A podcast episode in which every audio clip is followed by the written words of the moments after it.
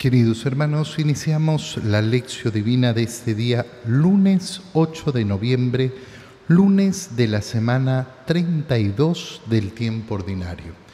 Por la señal de la Santa Cruz de nuestros enemigos, líbranos Señor Dios nuestro, en el nombre del Padre y del Hijo y del Espíritu Santo. Amén. Señor mío y Dios mío, creo firmemente que estás aquí, que me ves, que me oyes te adoro con profunda reverencia, te pido perdón de mis pecados y gracia para hacer con fruto este tiempo de lección divina. Madre mía Inmaculada, San José, mi Padre y Señor, Ángel de mi guarda, interceded por mí. Hoy día iniciamos la lectura del libro de la sabiduría y leemos el capítulo 1 versículos 1 al 7.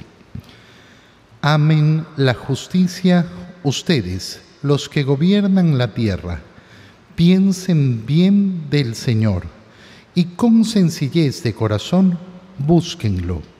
Él se deja hallar por los que no dudan de Él y se manifiesta a los que en Él confían. Los pensamientos perversos apartan de Dios y los insensatos que quieren poner a prueba el poder divino quedan en ridículo.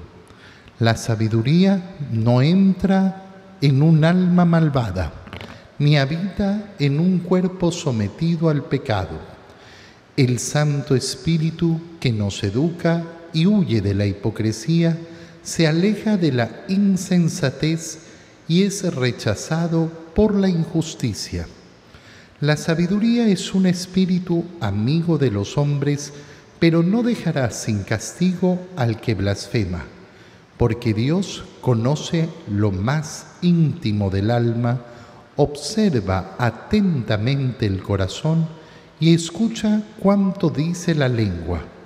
El Espíritu del Señor llena toda la tierra, le da consistencia al universo y sabe todo lo que el hombre dice. Palabra de Dios.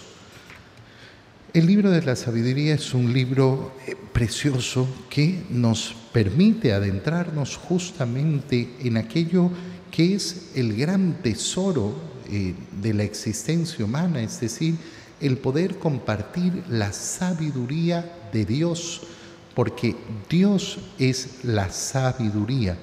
Cuando una persona busca sabiduría, y todo ser humano debe buscar sabiduría, todo ser humano debe buscar ser sabio, no va a encontrar esa sabiduría en la lejanía de Dios, así como no se puede amar profunda y verdaderamente si uno no está en comunión con aquel que es la fuente del amor.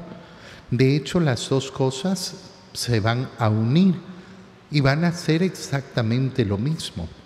¿Quién va a ser sabio al final del día? El que sabe amar. El que sabe amar va a vivir la sabiduría. Las primeras palabras que nos dirige el libro de la sabiduría son estas. Amen la justicia. Amar la justicia. Preguntarnos si nosotros tenemos ese amor por la justicia. No es una pregunta superficial, no es una pregunta vana, no es una pregunta para responder así a lo, eh, a lo, a lo rápido. Porque si la respondemos a lo rápido, efectivamente vamos a, ah, sí, a mí me gusta la justicia, claro, a todos nos gusta la justicia. Pero no estamos hablando de ese amor a la justicia a mí, sino si yo amo la justicia no dirigida a mí, sino dirigida a todos. Si yo amo efectivamente que a cada uno se le dé lo que le corresponde, que es efectivamente la justicia. Si yo tengo ese anhelo y ese deseo de que a cada uno se le dé lo que le corresponde, sin envidias, sin egos, sin egoísmos, amar la justicia. Y amar la justicia significa estar siempre buscando justamente eso, actuar con justicia hacia los demás. Lo siguiente que dice el libro de la sabiduría es los que gobiernan la tierra. Entonces uno podría pensar que estas palabras están dirigidas a los gobernantes y efectivamente están dirigidas a los gobernantes. Amen la justicia los que gobiernan la tierra.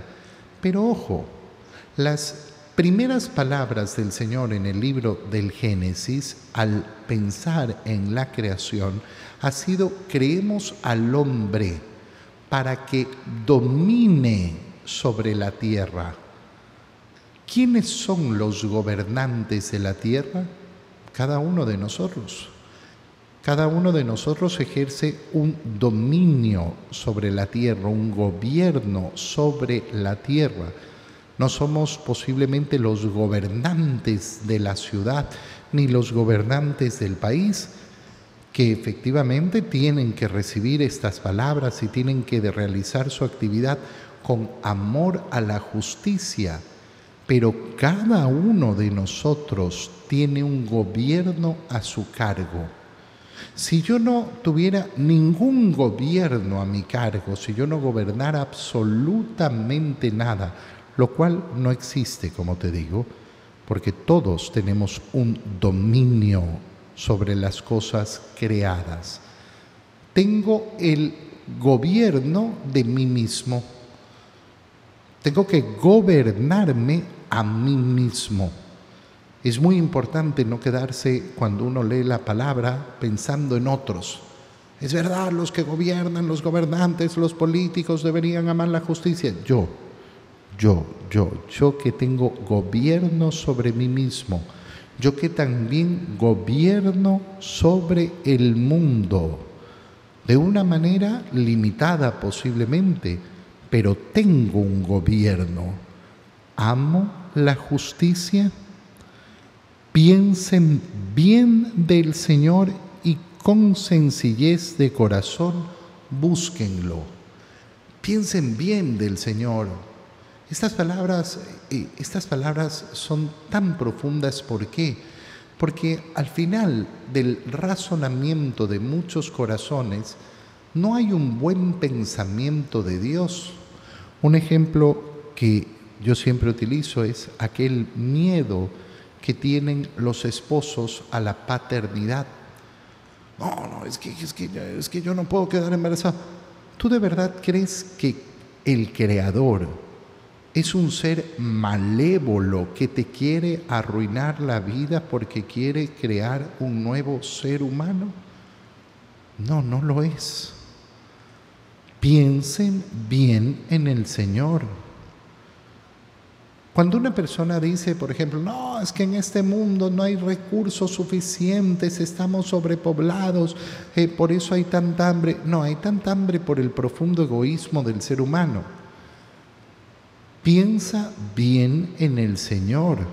El Señor no nos ha dado un mundo miserable. ¿Te imaginas lo que hay en el fondo del corazón de una persona que dice, que en este mundo no hay recursos suficientes? O sea, Dios es un miserable que te puso en un mundo miserable. Eso es lo que tú piensas de Dios. Bueno, eso no es pensar bien del Señor, pero también es no tener los ojos abiertos, sino dejarnos llevar simplemente por ideologías y no ver efectivamente que en este mundo si algo sucede es que sobran, sobran los bienes, pero no son bien distribuidos. Con sencillez de corazón, pensando bien en el Señor, búsquenlo. Cuando nosotros hablamos del itinerario cristiano, de ese camino cristiano que debemos realizar, buscar al Señor, está siempre en primer lugar. Es decir, si yo reflexiono sobre lo que debe ser mi vida cristiana, ese estar en la búsqueda del Señor es mi actividad diaria. Yo quiero buscar al Señor. Tengo en mi corazón el deseo de encontrar al Señor y por eso lo busco. ¿Qué significa buscar al Señor? Significa estar con los ojos abiertos y atentos para encontrarlo en nuestras actividades diarias, en todas las actividades que realizamos.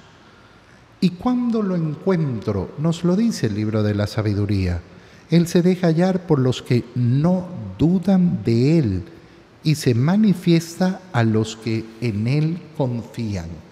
No dudo de Dios y confío en Dios.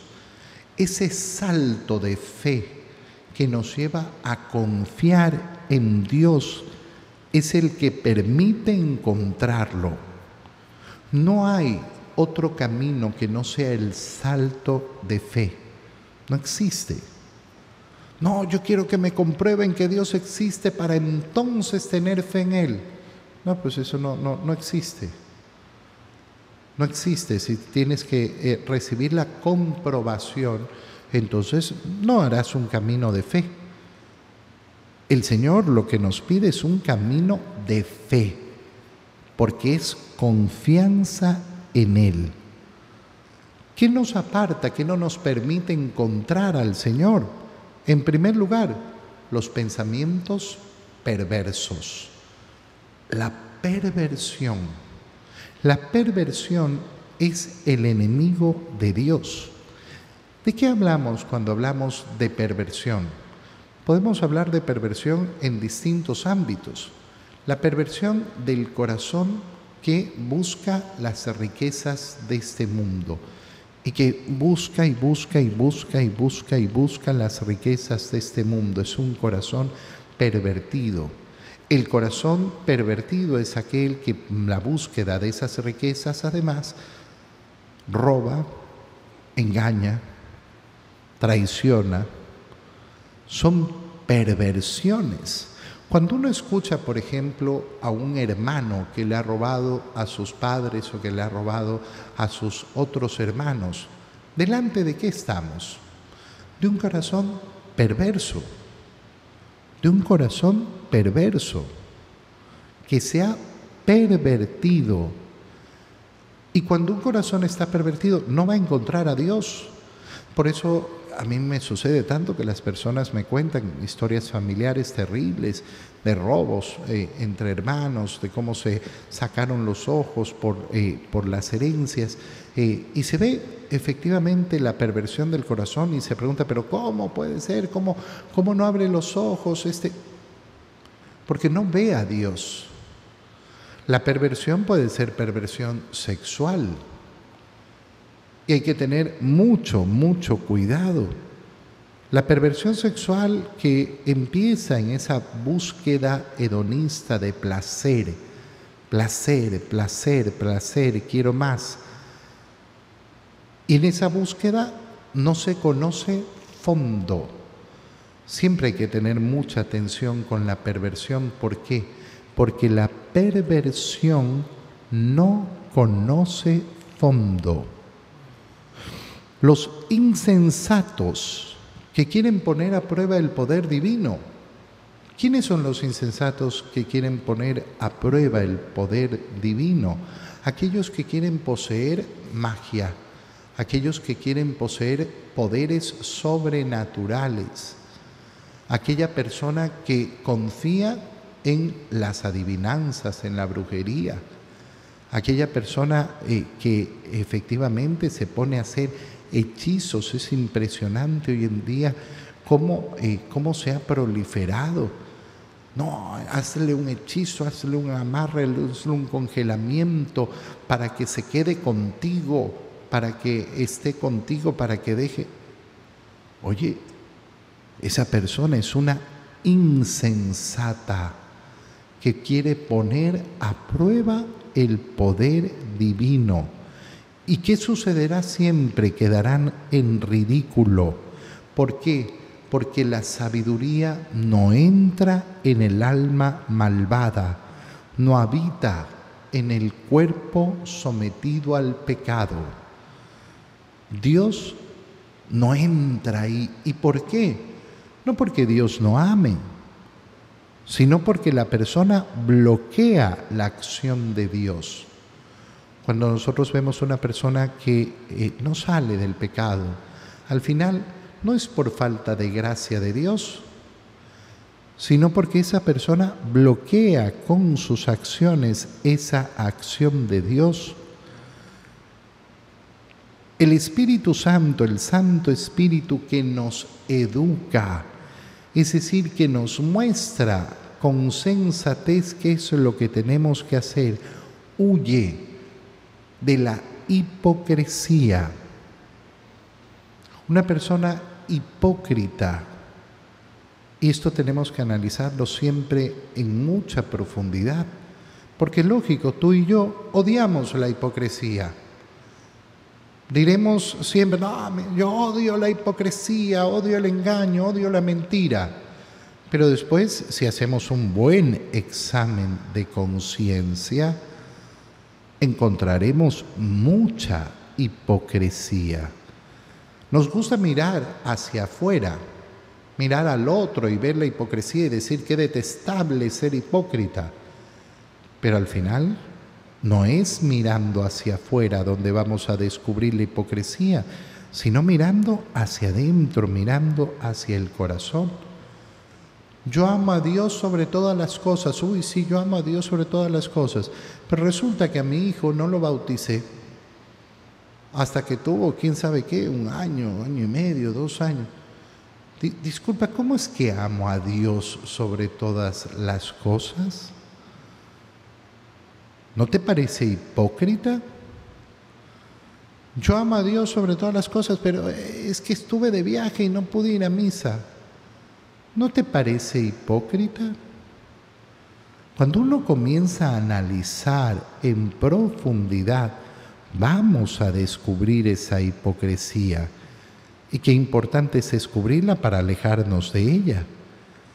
La insensatez aleja a Dios, la injusticia aleja a Dios, la insensatez de no querer escuchar la palabra de Dios. El Señor te ha dicho, te ha dado sus mandatos. El Señor te ha dicho, toma y come, esto es mi cuerpo. Eh, no, pero eh, yo no voy a misa porque el COVID eh. Ah, bueno, ¿cómo se llama esa persona? Hay una persona prudente que cuida su salud. No, se llama insensato.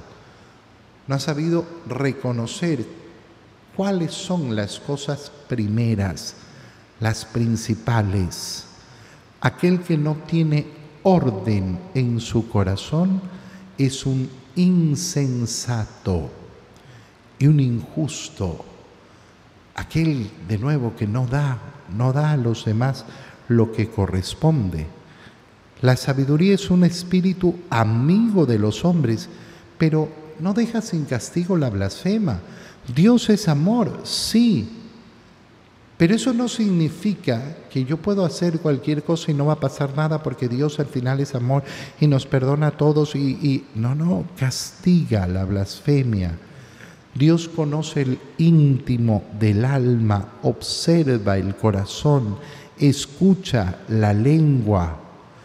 El Espíritu del Señor llena la tierra. Yo no puedo escaparme del Señor, no puedo esconderme del Señor porque el Señor es el que da consistencia al universo. Todo existe por Él y para Él. Y sabe todo, todo lo que el hombre dice. No hay nada oculto para Dios. ¿Quién es el sensato? El que vive sabiendo que todo lo que hago Dios lo ve, que todo lo que pienso Dios lo conoce, que todo lo que digo Dios lo oye, que sabe que vive delante de los ojos de Dios, ese es el sensato. En el Evangelio, continuando con la lectura del Evangelio de San Lucas, leemos el capítulo 17, versículos 1 al 6. En aquel tiempo Jesús dijo a sus discípulos, no es posible evitar que existan ocasiones de pecado, pero hay de aquel que las provoca. Más le valdría ser arrojado al mar con una piedra de molino sujeta al cuello, que ser ocasión de pecado para la gente sencilla. Tengan pues cuidado. Si tu hermano te ofende, trata de corregirlo. Y si se arrepiente, perdónalo. Y si te ofende siete veces al día y siete veces viene a ti para decirte que se arrepiente, perdónalo. Los apóstoles dijeron entonces al Señor, aumentanos la fe. El Señor les contestó, si tuvieran fe, aunque fuera tan pequeña como una semilla de mostaza, podrían decirle a ese árbol frondoso, arráncate de raíz y plántate en el mar, y los obedecería. Palabra del Señor. El Señor está dando una serie de consejos a sus discípulos, diciéndoles los lineamientos que deben, que deben seguir y continuando justamente con esas enseñanzas, con esos lineamientos, el Señor dice, miren, no va a ser posible evitar que existan las ocasiones de pecado. Otra manera de traducir este texto es decir, los escándalos no van a ser, eh, no, van eh, no van a poder evitarse. Escándalo es una palabra sumamente importante. Escándalo significa eh, o viene de una terminología muy especial porque es la piedra de tope, la piedra que hace tropezar. Ese es el escándalo. Es decir, yo me convierto en la piedra en la cual tropiezan otros. Por eso esta eh, traducción lo explica, eh, lo explica de una manera más acabada, ser ocasión de pecado. Escándalo es una palabra que hoy día eh, simplemente se refiere a, lo que produce, ¿no? a la bulla, a la bulla social. Uh, produjo escándalo. Produjo escándalo porque da de qué hablar a los demás, pero es mucho más profundo. Es ser ocasión de pecado.